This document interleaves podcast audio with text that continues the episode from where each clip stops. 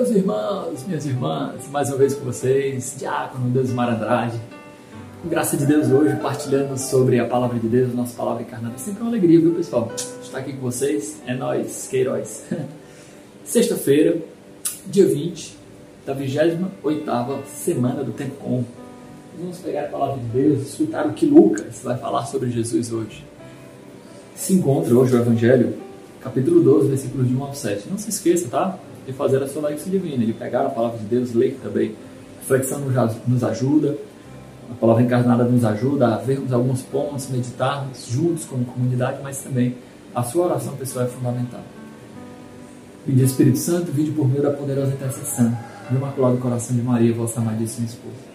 Seja esteja convosco, Ele está no meio de nós. Proclamação do Evangelho de Jesus Cristo segundo Lucas. Glória a vós, Senhor.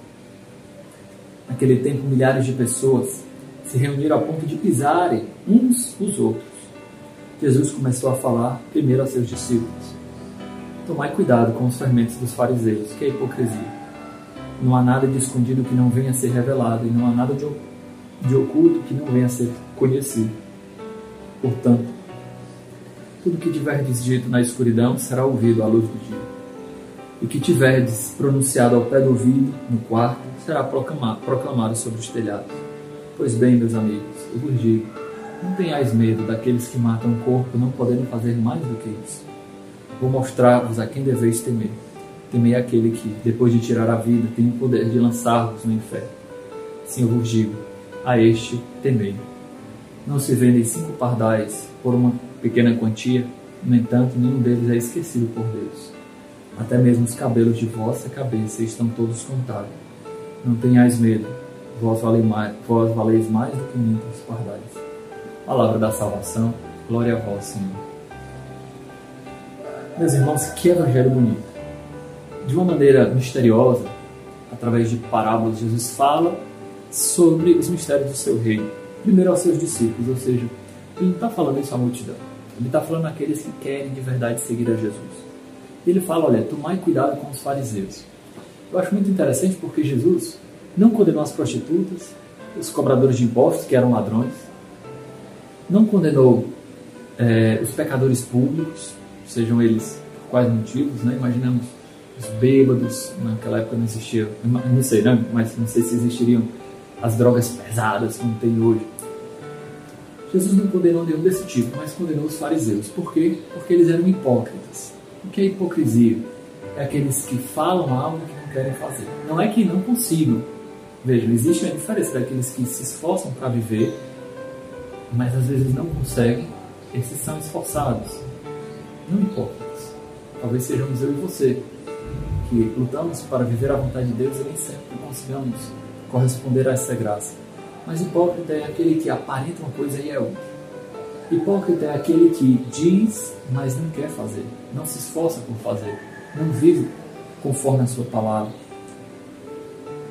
Ostenta um status, entre aspas, de santidade, mas somente por um mundanismo espiritual, para ser bem visto pelas pessoas, para que todos lhe olhem e aplaudam. Não.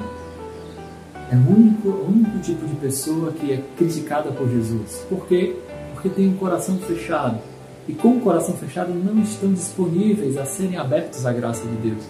A esses, meus irmãos, é o pecado da presunção, um pecado contra o Espírito Santo.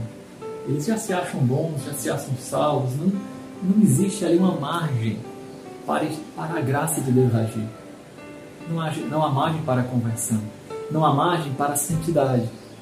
Só o que se importa é estarem bem nas aparências. Isso talvez reflita bastante sobre as nossas redes sociais.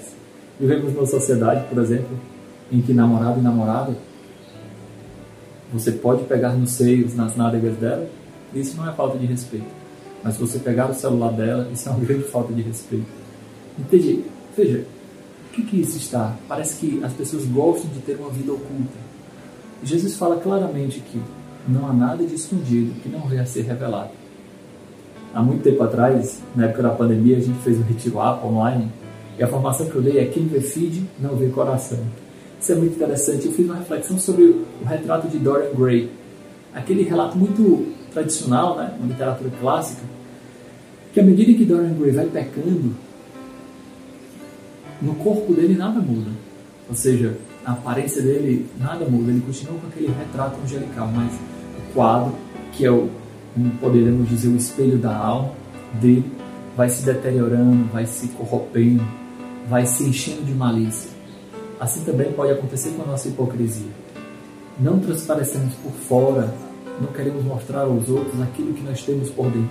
Existe no fundo do coração uma falta de sinceridade, que não é só perante os outros, lá no fundo é perante Deus.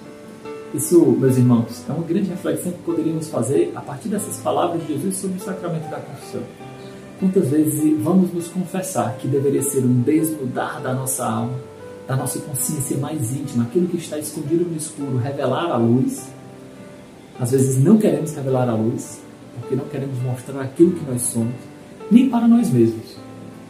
Ou pior, vamos revelar ao Padre, mas cheio de milindres, cheio de desculpas. Aí eu pequei, mas foi por causa disso, disso, disso. Eu fiz isso, mas também teve isso, isso isso. As pessoas não foram correspondentes. Ah, mas eu não consegui, mas eu tentei. E a gente já vai para o Padre cheio de desculpas. Porque lá no fundo não somos arrependidos dos nossos pecados. Pequei por minha culpa, por minha tão grande culpa. Não quero me desculpar. Santa Teresinha, inclusive, não se desculpava nem mesmo das coisas que acusavam a elas que ela não tinha feito. Seja uma irmã às vezes quebrava um jarro, a madre ia brigar com ela como se fosse ela e ela não se desculpava. Ela acolhia, porque ela pensava. Isso é uma espiritualidade muito forte da pequena via. Vezes a gente vê a pequena via como muito docinho, muito florido. Não, uma certa seriedade de vida. A pequena via ela dizia: Eu não me justifico, porque só o sangue de Cristo me justifica. Então vejam, não há nada de escondido que não vá ser revelado, meus irmãos. Porque, antes de tudo, a nossa consciência está perante Deus, não é perante as pessoas.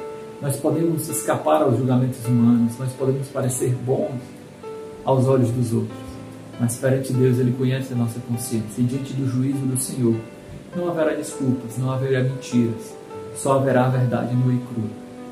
E perante a verdade, quem somos nós? Quem é você, né, Celina Borges?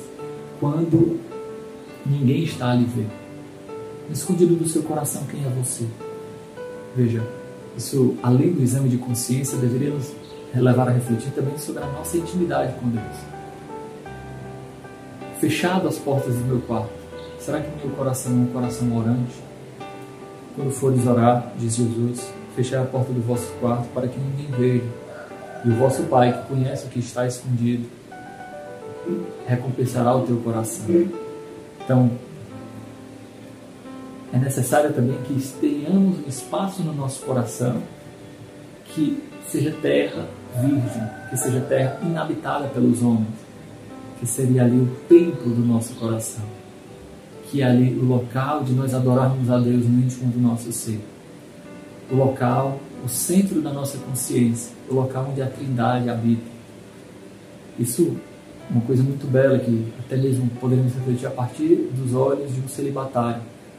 Entre aspas, uma vocação universal ao celibato, como Amedeu Tintini fala. Não que todos sejam chamados, por exemplo, a abdicar da vida ativa sexual, ou abdicar do matrimônio, que é o único local onde a vida ativa sexual pode ser vivida aos olhos da igreja, mas que todos nós devemos guardar no nosso coração um espaço que é só de Deus, mesmo os casados.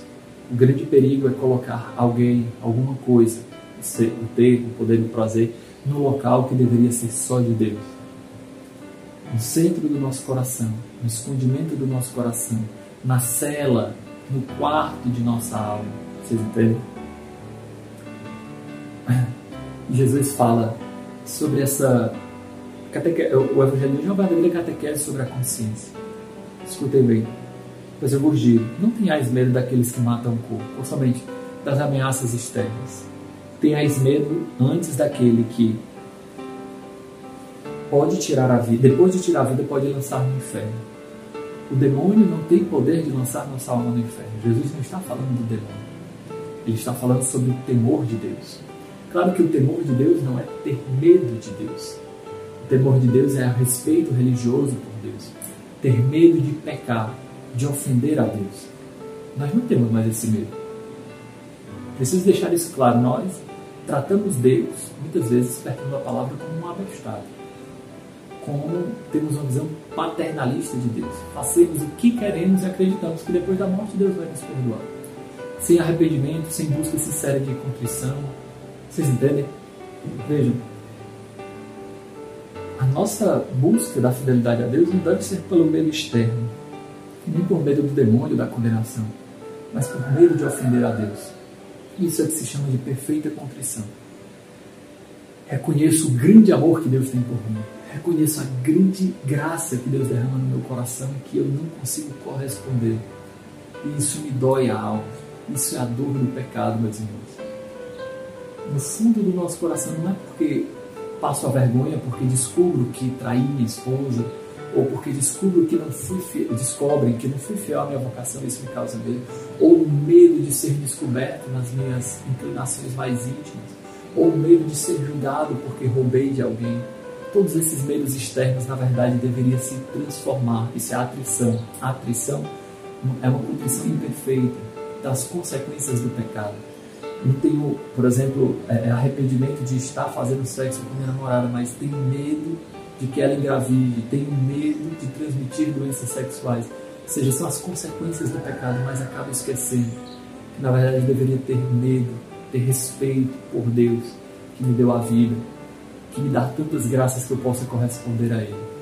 Não tenhais medo daqueles que podem tirar, que podem te matar. Tenhais medo antes daquele que, depois de tirar a vida, pode lançar-vos no inferno.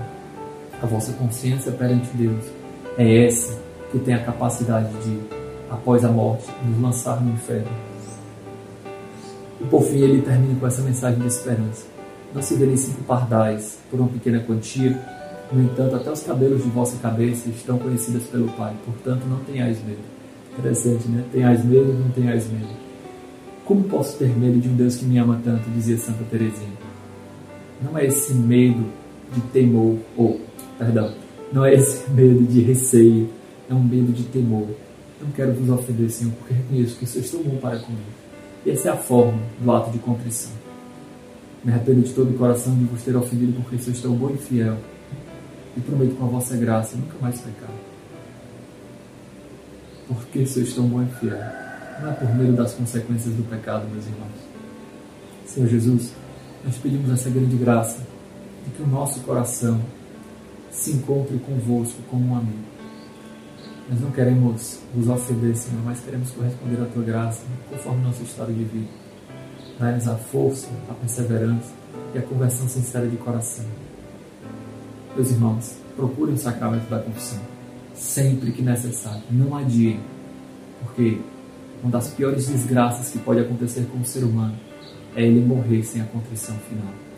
A pior desgraça que pode acontecer com o homem é ele ser pego desprevenido no momento da sua morte.